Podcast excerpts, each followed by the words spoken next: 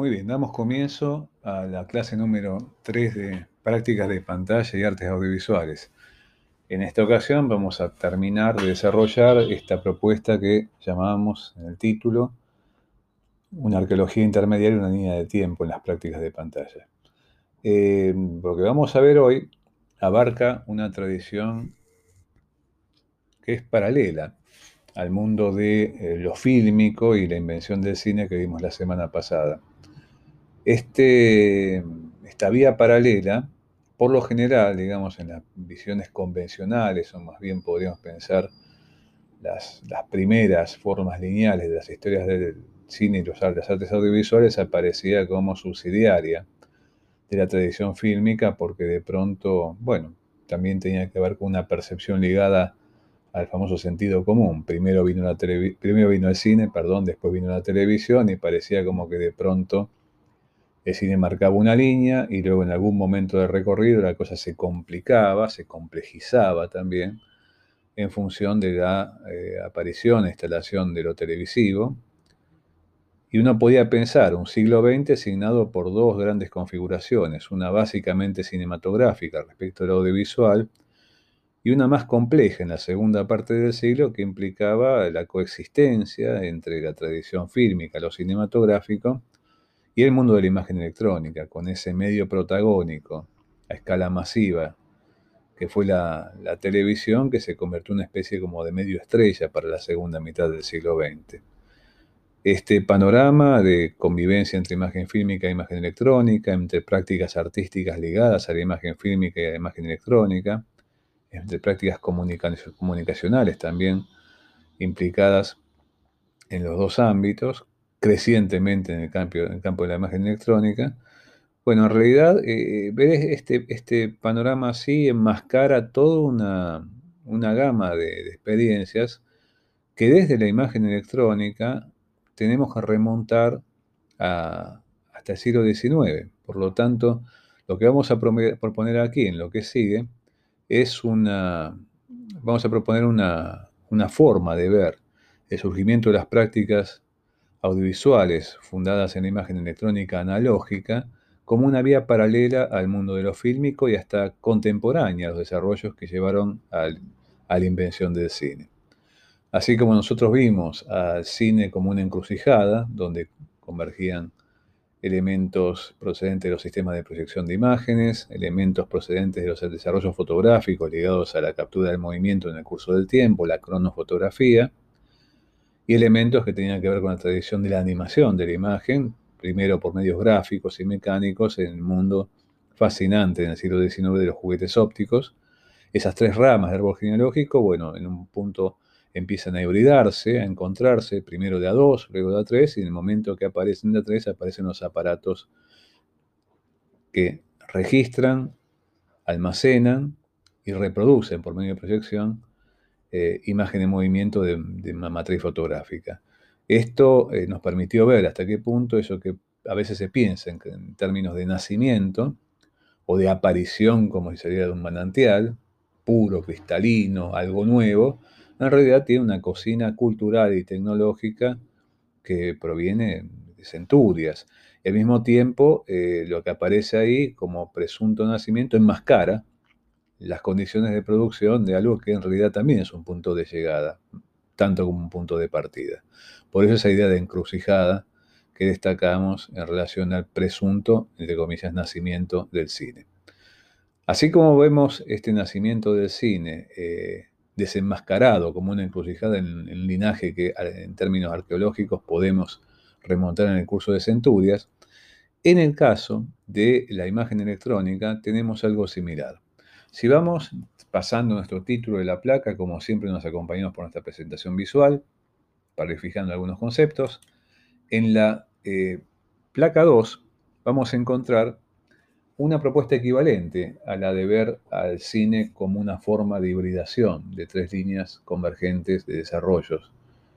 Eh, y esto en realidad, si bien vamos a ver que no tienen todas tal vez milenios de, antigüedad, como puede pasar con el teatro de sombras, en el caso del cine como un sistema rústico, pero muy efectivo de, imagen proyectada sobre una pantalla, uno puede encontrar que la televisión, eso que formó parte de una aspiración cultural antes de un invento efectivo, también aparece como hibridación. Podríamos establecer un linaje más complejo, pero tal vez el más sencillo, al mismo tiempo que resulta muy ilustrativo, lo da como una hibridación de tres líneas, al igual que propusimos en el caso del cine, pero que en este caso son las siguientes.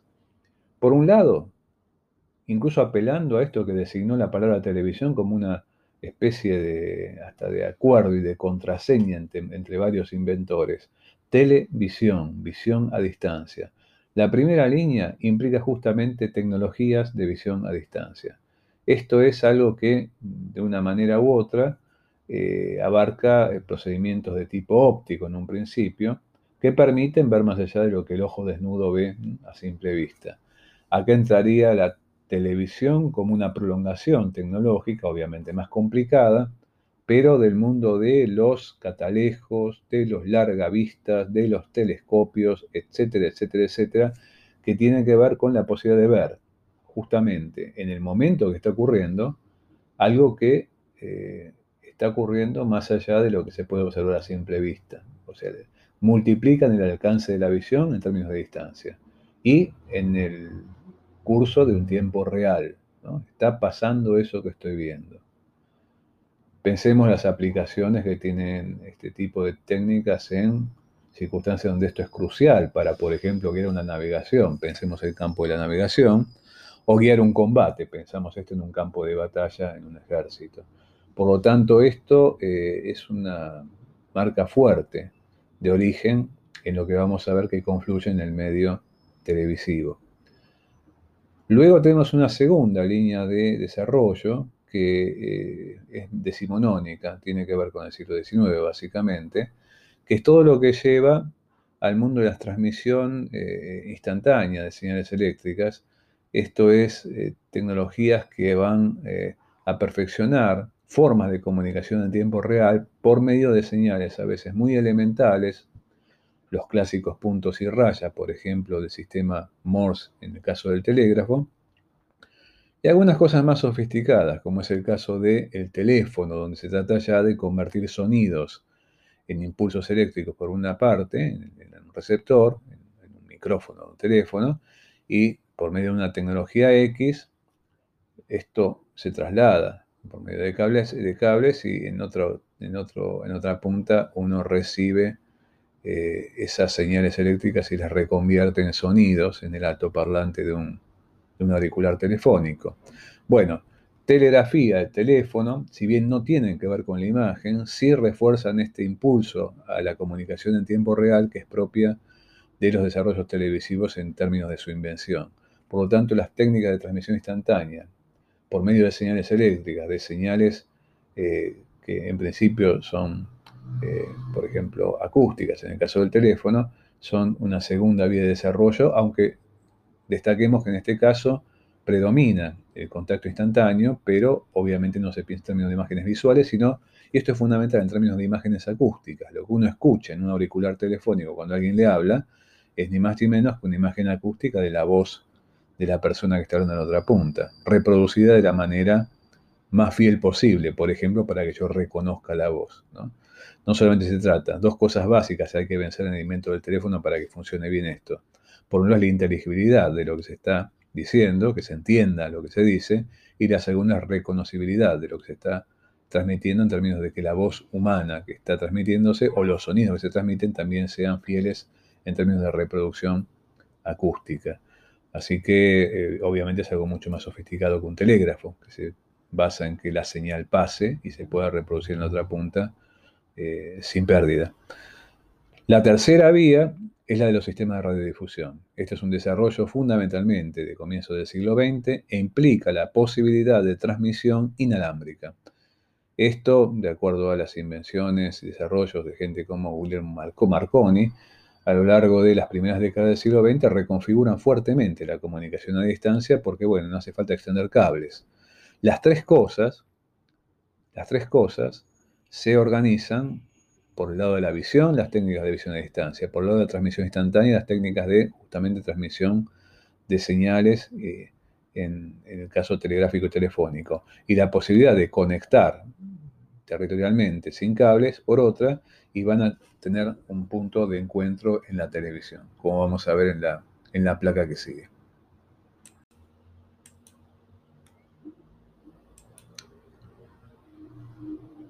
Muy bien, en la placa número 3 de nuestra presentación visual, ahora vamos a ver en lo que sigue básicamente imágenes. Creo que hay muy poquito texto en lo que queda de la clase de hoy.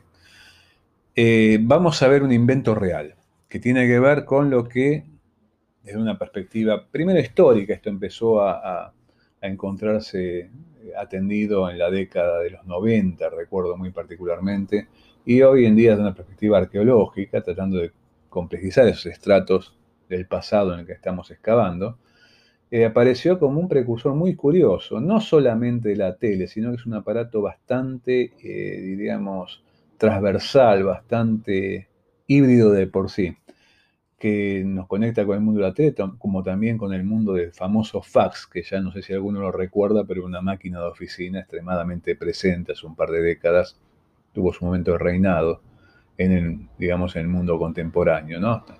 Hace un par de décadas, Internet empezó a complicarle la vida en la máquina de fax, pero todavía, quién sabe, alguno la tiene arrumbada en alguna oficina. Más máquina de oficina que máquina hogareña, pero en fin, reconocida por todo el mundo. Mandar un fax. Esto es el pantelégrafo o pantelegraph de Caselli. El monje Caselli, el inventor Caselli era, era justamente un monje jesuita, así como Athanasius Kircher. En el año 1861 patenta este aparato como lo que hoy llamaríamos un periférico para telégrafos, una forma de accesorio eh, adosado, conectado con el mundo de la telegrafía. Estamos hablando de un mundo donde todavía no existía la telefonía, y el telégrafo ya se había hecho dueño de las comunicaciones a escala civil, comercial, militar, etc. Dependía obviamente del cableado. Eh, si uno recuerda, incluso en muchos westerns aparece esto en la historia del cine, el desarrollo del, del, del ferrocarril en el siglo XIX viene a la par de la mano del mundo del telégrafo. Ferrocarril y telégrafo corren juntos, vías y al lado del tendido de telégrafos en la vía. ¿Para qué? Para coordinar justamente el tránsito del ferrocarril en las vías. El sistema ferroviario en cada estación, con estación telegráfica, puede coordinar llegadas, partidas, los viajes de cada, de cada uno de los trenes sin riesgo de que haya accidente. O sea, que hay de pronto una coreografía del mundo ferroviario que es propiciada por la telegrafía desde que se instala en la década del 30 del siglo XIX. Eh, países como Estados Unidos, Canadá, con gigantescos territorios, eh, bueno, esta es una doble potencia, ahora se marcha a la par. Entre ferrocarril y telégrafo empiezan a organizar el tránsito entre las dos costas, por ejemplo. Esto es fundamental, incluso es algo que estudió eh, un economista que fue el maestro de Marshall McLuhan, se llamó Harold Innis. Harold Innis en Canadá eh, investigó muchísimo esta alianza entre telefonía, perdón, telegrafía y sistema ferroviario en un famoso volumen, un estudio que se llama The Bias, of Communication, el desvío de la comunicación o el sesgo de la comunicación. Y es interesante que esta concepción de Harold Innis es una concepción que influyó de una manera fortísima el pensamiento de Marshall McLuhan para pensar su concepción de medio de comunicación como una extensión del hombre y, una especie de visión ampliada de la idea de medio que abarcaba, por ejemplo, cierto tipo de correspondencia entre medio de transporte y medio de comunicación. O sea, telégrafo, medio de comunicación, tren, medio de transporte. Pero bueno, volviendo al pantelégrafo de Caselli, ¿qué era esto? Para ver cómo funciona, tenemos una fotografía de uno de los artefactos que está en un museo y de un grabado descriptivo del momento de la patente. Lo que es es ni más ni menos un sistema para convertir eh, gráficos, pueden ser dibujos, mapas, etcétera, puestos en un papel, el papel puesto sobre esa plancha que se ve ahí curvada, y una aguja que lo va recorriendo y va convirtiendo eso que es una imagen analógica en un sistema discreto compuesto por rayas.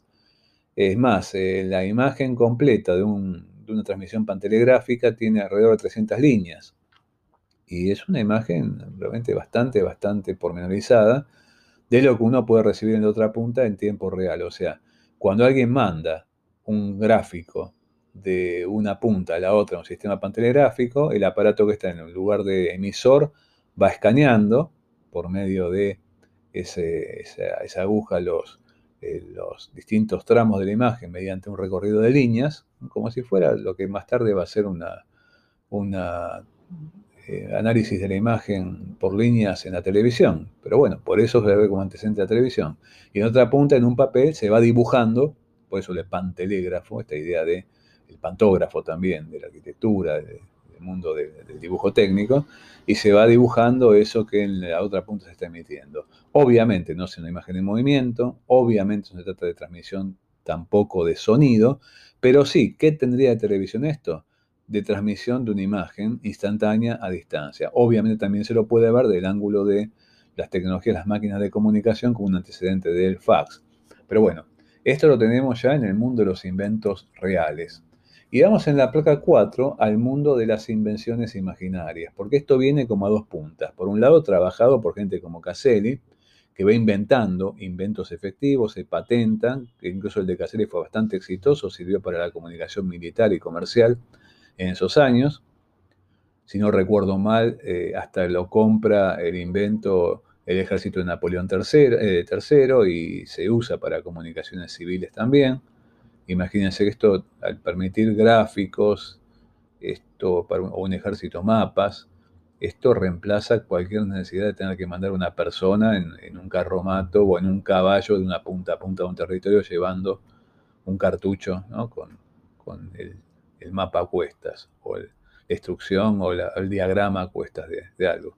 Pero lo que vamos a ver a continuación es muy curioso, esto es muy famoso, hasta van a encontrar un artículo de Wikipedia que tiene una magnífica ilustración donde se ve el diálogo de abajo de una manera muy detallada es el famoso telefonoscopio de Edison. Esto ni lo inventó Edison ni fue un invento real, sino que fue una invención imaginaria pensada por un eh, caricaturista y narrador francés llamado Georges, eh, perdón, eh, no era francés, el nombre francés, Georges de Maurier, él trabajaba en Londres en la revista Punch, en una revista satírica como La Caras y Caretas de, de la Argentina, pero del siglo XIX que, bueno, una muy larga, es una revista legendaria en el mundo del humor político, de, la revista de actualidad británica.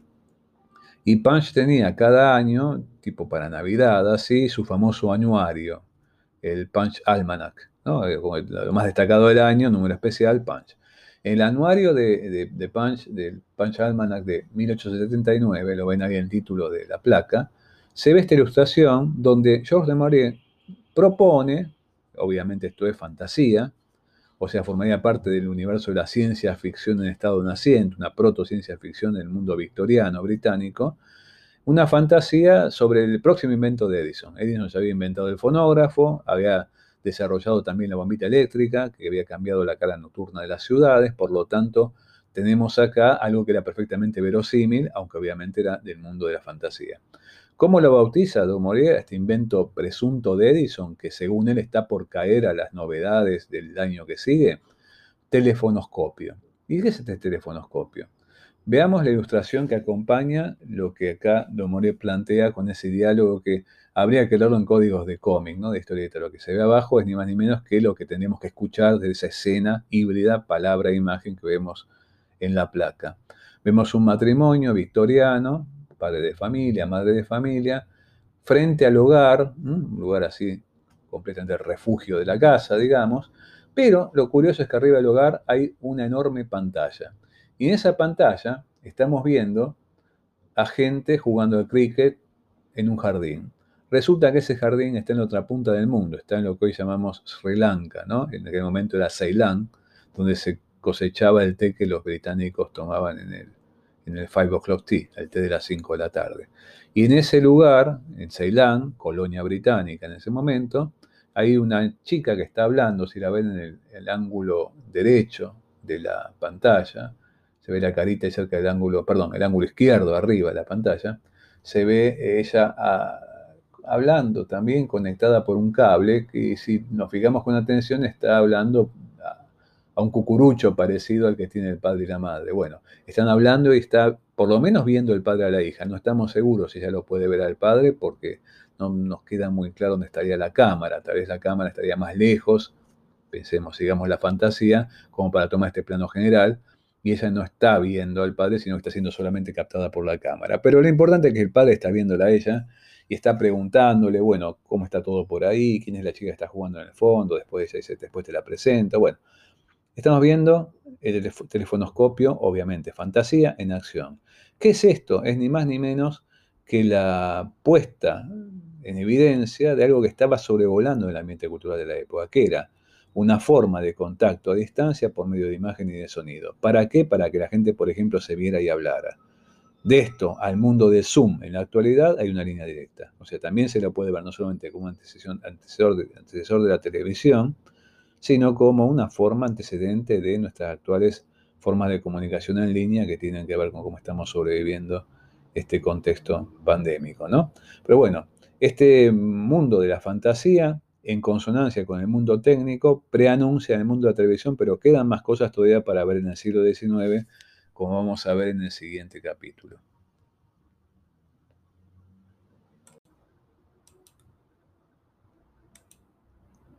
Muy bien, en la placa número 5 vemos que seguimos en el siglo XIX. ¿Qué significa esto? Seguimos en este mix entre cierto tipo de aspiración social o de deseo en el imaginario del siglo XIX en los países que tecnológicamente estaban confiando que el progreso iba a venir a, cambiar rotundamente sus vidas.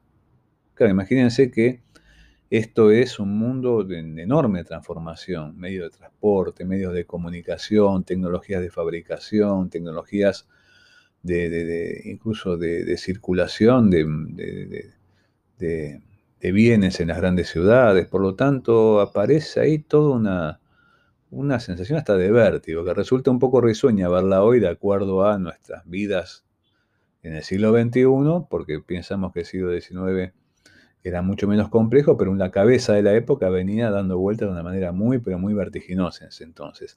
Es muy llamativo ver que en la mentalidad de los, los burgueses, digamos, en aquella época, los habitantes de las grandes urbes, con cierta capacidad de consumo, con una vida que empezaba a verse próspera y basada en una especie como de aceleración del comercio, de la industria, etc., obviamente también aparecían los problemas ligados al proletariado, pero uno empieza a ver a veces, por ejemplo, en las cartas que se manda un comerciante eh, de uno a otro lugar de, de, una industria que tiene, por ejemplo, exportación e importación, esta angustia de no saber cómo será mañana porque el presente ya es tan distinto que el pasado y las cosas están cambiando tan rápidamente que no nos dejan tiempo a pensar, como que pierden la respiración en el sentido, en términos del vértigo que están viviendo en el siglo XIX.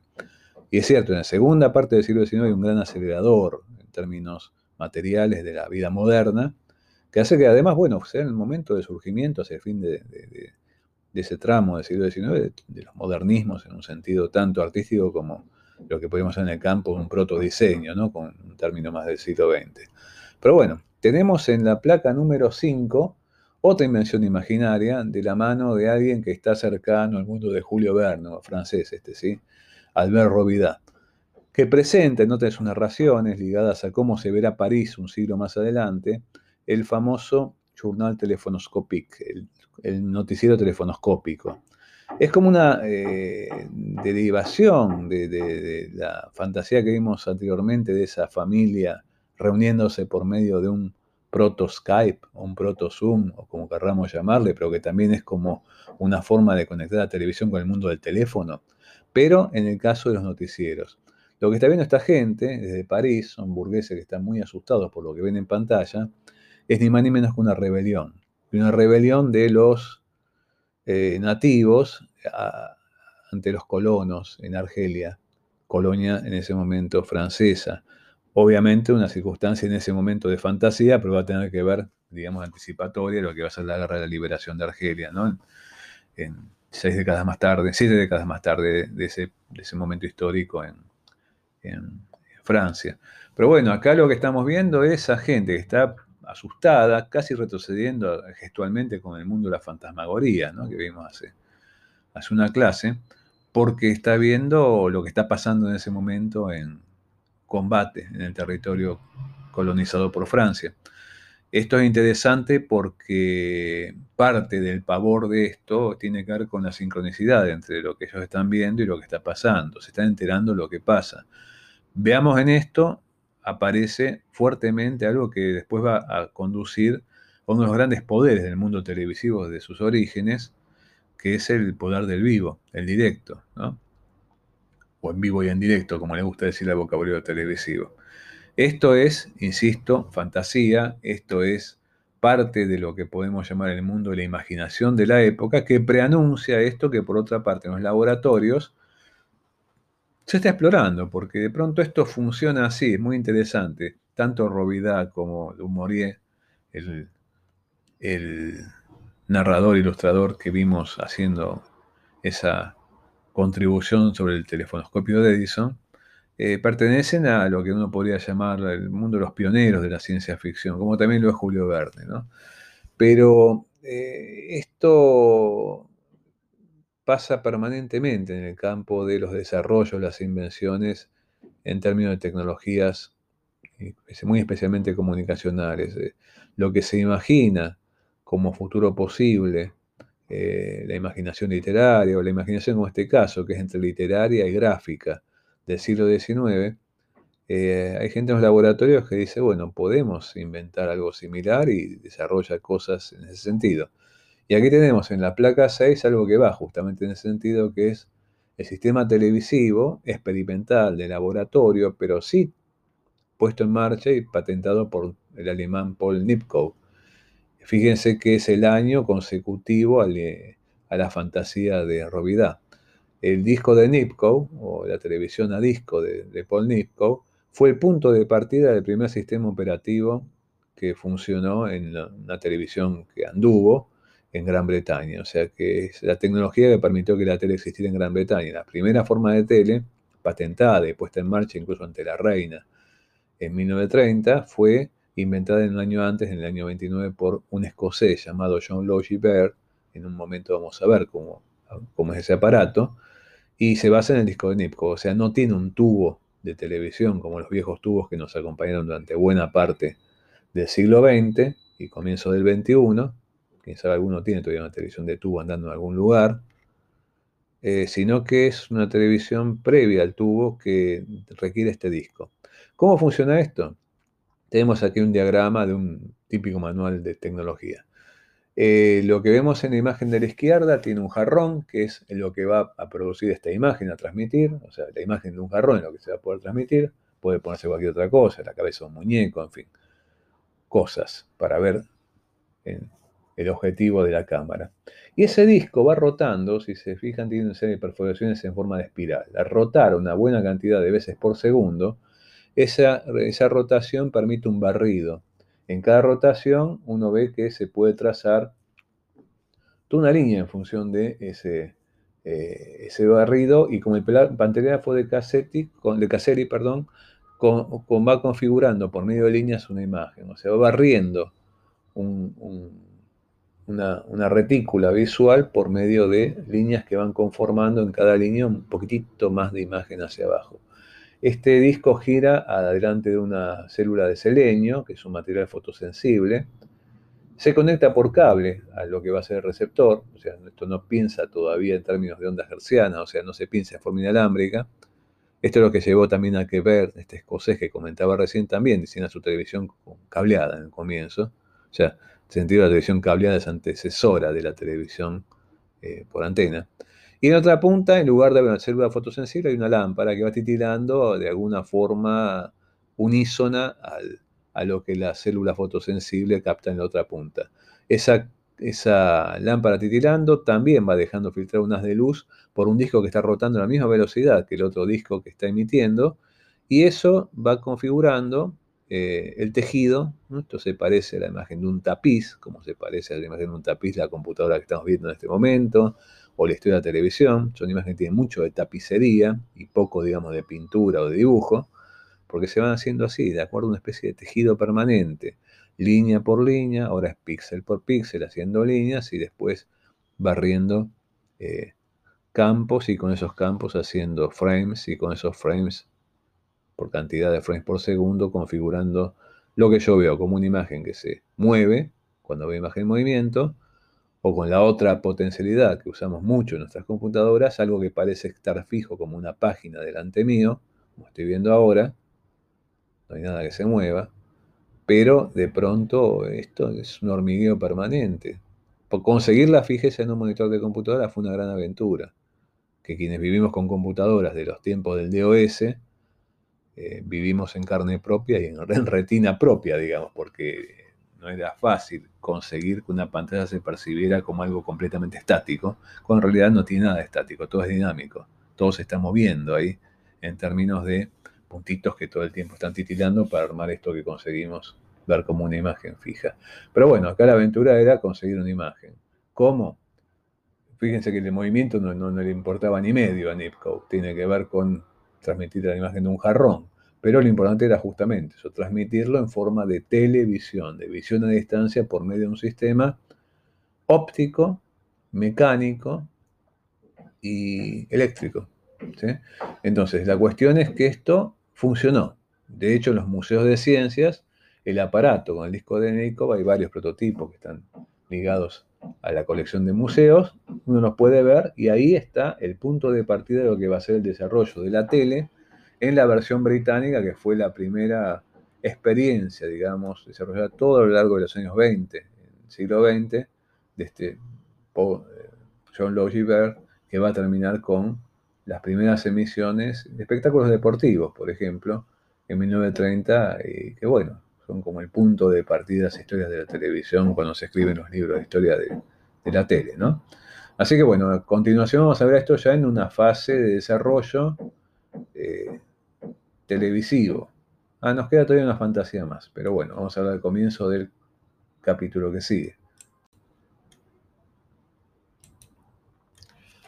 Bueno, en la placa 7 tenemos lo que habíamos prometido en el cierre del capítulo anterior, otro pequeño aporte del mundo de la imaginación entre científica, literaria y gráfica del siglo XIX.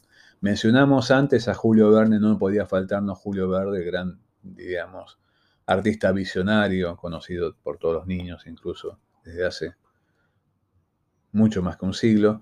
Eh, con una obra de las, no de las más conocidas de su producción, pero importante, se llama El Castillo de los Cárpatos. En El Castillo de los Cárpatos, 1892, uno encuentra, bueno, una novela de aventuras y con riesgo muy cercano al mundo del folletín, eh, y Verne imagina una circunstancia donde el héroe de la novela se ve llamado por su amada, que lo reclama, y veamos el grabado, eh, cómo es esta circunstancia de que el héroe se entera que su amada está en peligro. Y como suele pasar en Julio Verne, la figura de un profesor ahí que viene como funcionando como una especie de emisario del saber y de un poder técnico en términos de eh, invenciones, ¿no? Eh, en este mundo moderno.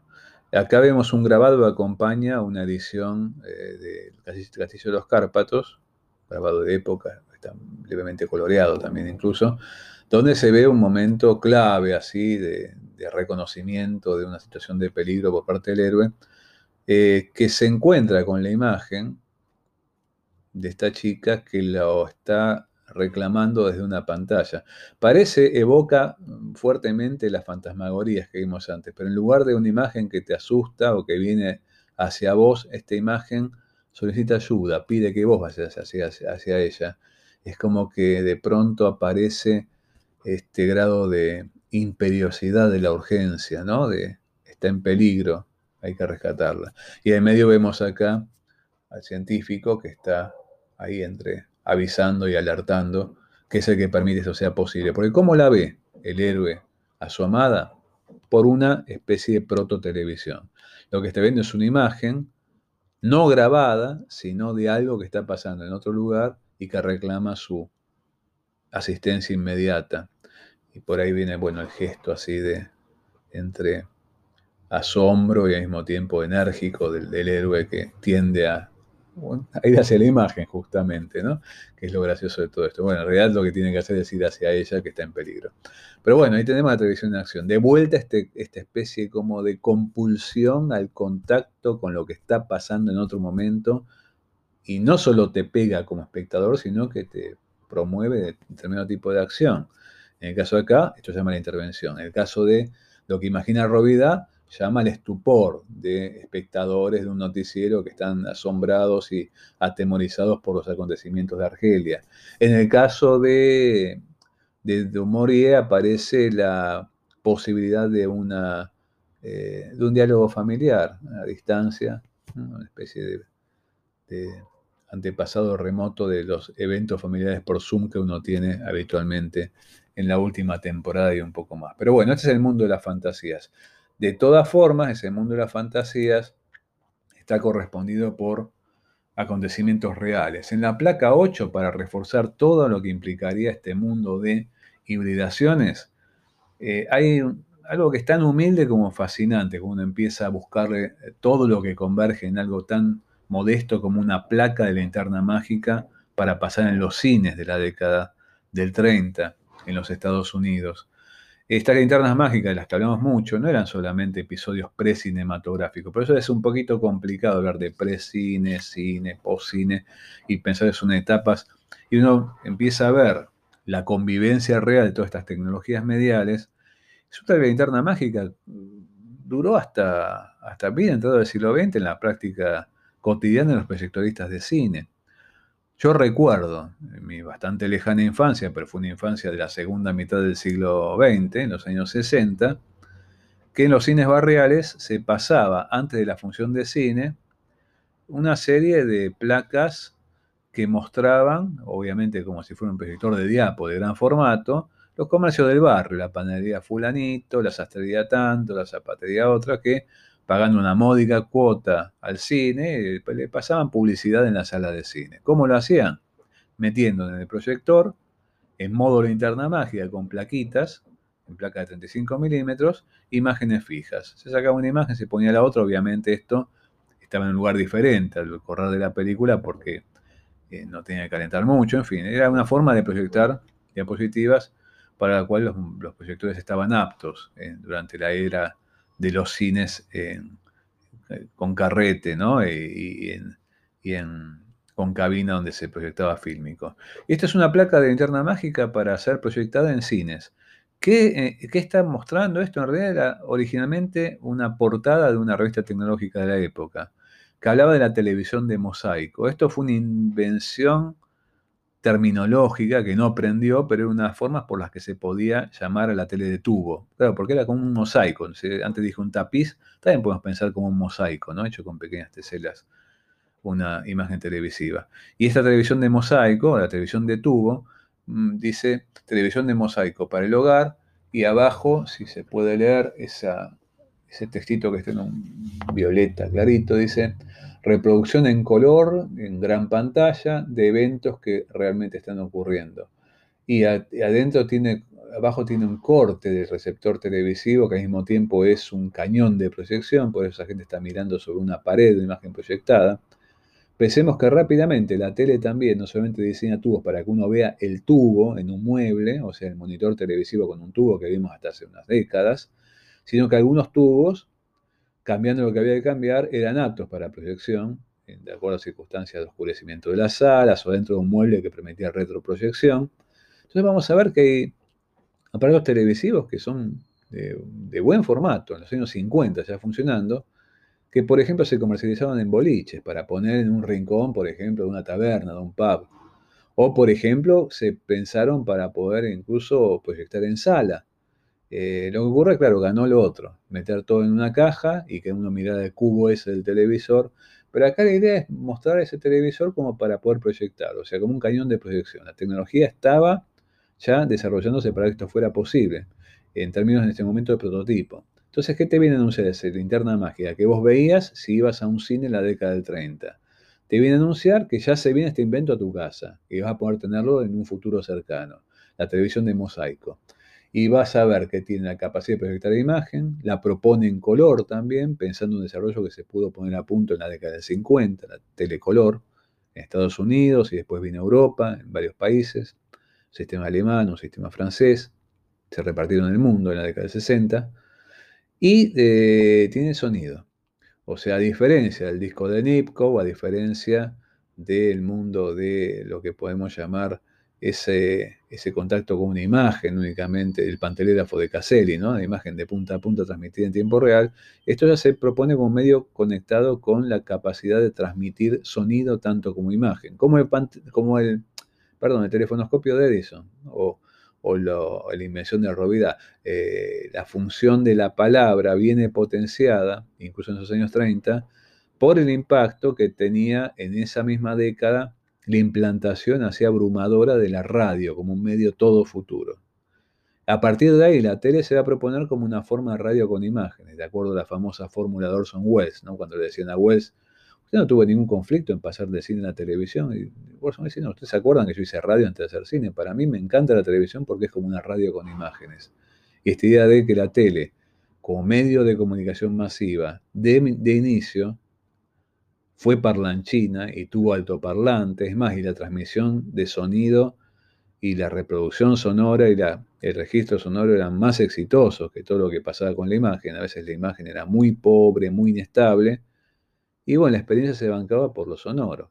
En realidad es, tecnológicamente hablando, una radio FM, una televisión tradicional en cuanto al audio. Pero bueno, la imagen evidentemente es una imagen que costó estabilizar y que fuera digna en un sentido de que fuera nítida, de que no tuviera imágenes fantasmas, de que no tuviera inestabilidades permanentemente, con el color pasó lo mismo, pero aparece un medio audiovisual de arranque, en el punto de partida de su propuesta a escala social para decir, cómprate un televisor y tenerlo en casa. No hubo nunca una televisión muda, salvo estas formas tardías que tenemos cuando vemos hoy en día televisiones eh, televisores andando en, locales comerciales y aparece como algo que está ahí en forma ambiental, de fondo. Y imagen aparece también una vez conectada fuertemente con información, información escrita, para compensar este, ese tipo de necesidad de que la, la tele sea de movida, claramente una tecnología audiovisual como si el sonido viniera a compensar con sus fortalezas las posibles debilidades de una imagen todavía llamativamente inestable. Muy bien, en el último tramo de la clase de hoy vamos a ver en la placa número 9, en la diapo 9, algo que es un intento de, eh, de ver en un gran cuadro de situación las trayectorias que estuvimos viendo hasta ahora de una manera parcial, integrando prácticas de pantalla a veces muy lejanas y algunas que tienen que ver con la más rigurosa actualidad. Esto fue diseñado y es un esfuerzo que uno puede verlo si lo mira con el famoso vaso medio vacío como una especie de exceso de simplificación. Yo prefiero ver eh, en ese sentido el vaso medio lleno y pensar que permite apreciar cierto tipo de fenómeno de conjunto de una manera bastante, bastante lograda. Eh, que esto lo presentó Lev Manovich, el artista, teórico y docente, investigador de origen ruso que trabaja hace ya cuatro décadas casi en California. Uno es responsable de que hoy en día estamos hablando de nuevos medios. En el libro llamado El lenguaje de los nuevos medios, en inglés, en castellano pusieron de comunicación, pero en realidad los nuevos medios en un sentido amplio, medios también expresivos, Manovich plantea esto bajo el título de una genealogía de pantalla. Se había volcado esto como una especie de investigación genealógica, en términos de árbol genealógico y también de la genealogía en el sentido más contemporáneo de que le dieron Friedrich Nietzsche o, Michel Foucault cuando tratan de examinar algunas formas de acceso al pasado diferentes, por ejemplo, la práctica de la historia. Pero la primera forma que tuvo de enunciación fue arqueológica. incluso en la Argentina se tradujo esto en un, en un volumen que había editado la Universidad de Buenos Aires hacia 1999, que se llamaba la Fábrica Audiovisual, ligado a un evento que se hacía anualmente en la FADU, en la Facultad de Arquitectura, Diseño y Urbanismo de UBA. Y está bajo el título de una arqueología de pantallas, porque en el primer momento lo pensé en términos arqueológicos como lo que estaba haciendo en esos años la, esta naciente, diríamos, disciplina emergente que es la arqueología medial, ¿no? Tipos como, autores como Manovich, como Zielinski, eh, de pronto empezábamos a ver que empiezan a ingresar en esta mirada que, por un lado, amplía eh, la visión sobre los medios en un escenario contemporáneo y tratando de pensar a los nuevos medios en consonancia con lo que implican nuestras actividades que empezaban a conjugar a los nuevos medios con los tradicionales medios de masa del siglo XX. Y por otra parte, con también los viejos medios y ya olvidados precedentes de los siglos anteriores. Por eso empezamos a ver acá algunas formas interesantes de mirada de conjunto, como decimos, conjuntamos, ¿no? En esta arqueología de pantallas, lo que hace Manovich es reducir a cuatro tipos de pantallas que no tienen que ver con un medio en particular, sino con varios, las experiencias de 500 años aproximadamente, digamos, del renacimiento hasta el presente, y el presente de ese momento es final del siglo XX.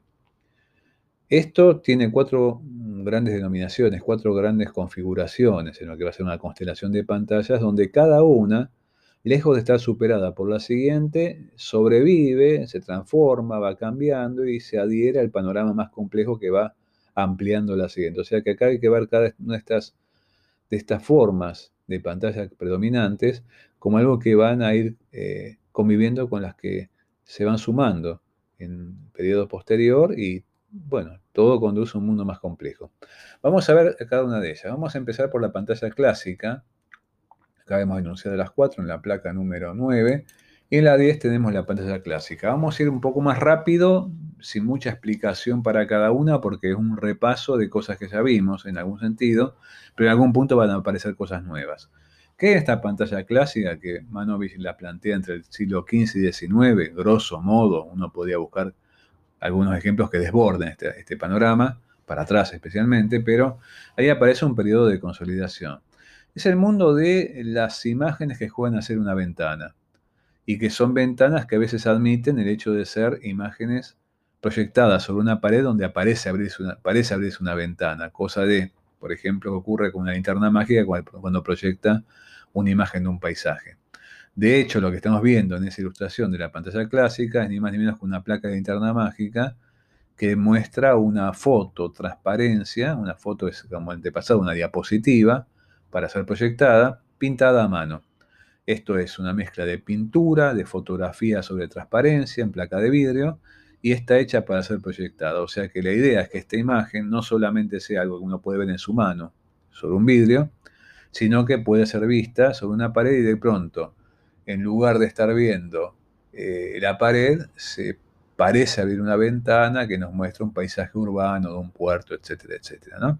Obviamente lo que predomina en estas imágenes es el estatismo, el mostrar un mundo de fijeza, si bien de pronto puede irrumpir mediante algún efecto mecánico, algo del orden del cambio del movimiento, un cambio de iluminación que parezca ir del día a la noche, por un lado, o de pronto el movimiento de las olas por medio de algún juego con lo que ahí aparece como la imagen del agua, o si yo juego con dos placas y voy deslizando una placa atrás de otra y atrás tengo una textura, me da un fenómeno como de, movimiento del agua.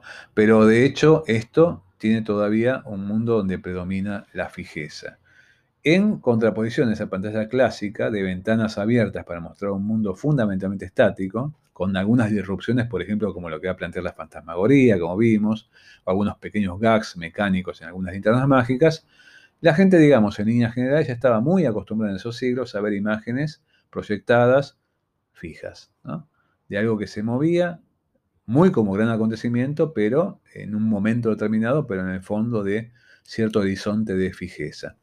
Ese mundo se viene a desequilibrar y empieza a cambiar rotundamente el qué veo en una imagen proyectada en esta arqueología de pantallas cuando aparecen los fenómenos conectados con el arranque de lo cinematográfico, el punto de partida de lo que inventan los Edison, los Lumière, los William Paul, los Skladanovsky, siguiendo y siguiendo, siguiendo.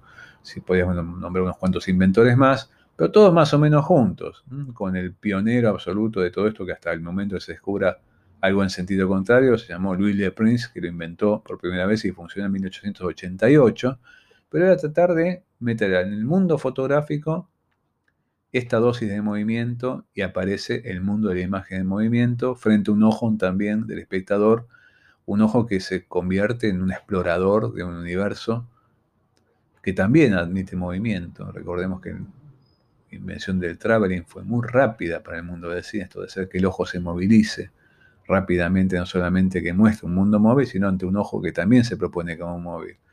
Y bueno, ahí tenemos las vías del dinamismo en la pantalla.